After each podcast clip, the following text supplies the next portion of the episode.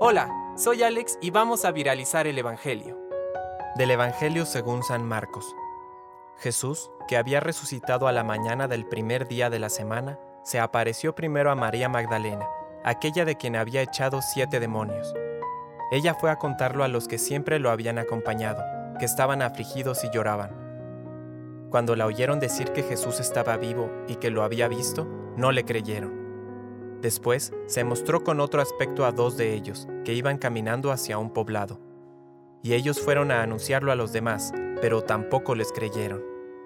Enseguida se apareció a los once mientras estaban comiendo, y les reprochó su incredulidad y su obstinación, porque no habían creído a quienes lo habían visto resucitado. Entonces les dijo, Vayan por todo el mundo, anuncien la buena noticia a toda la creación.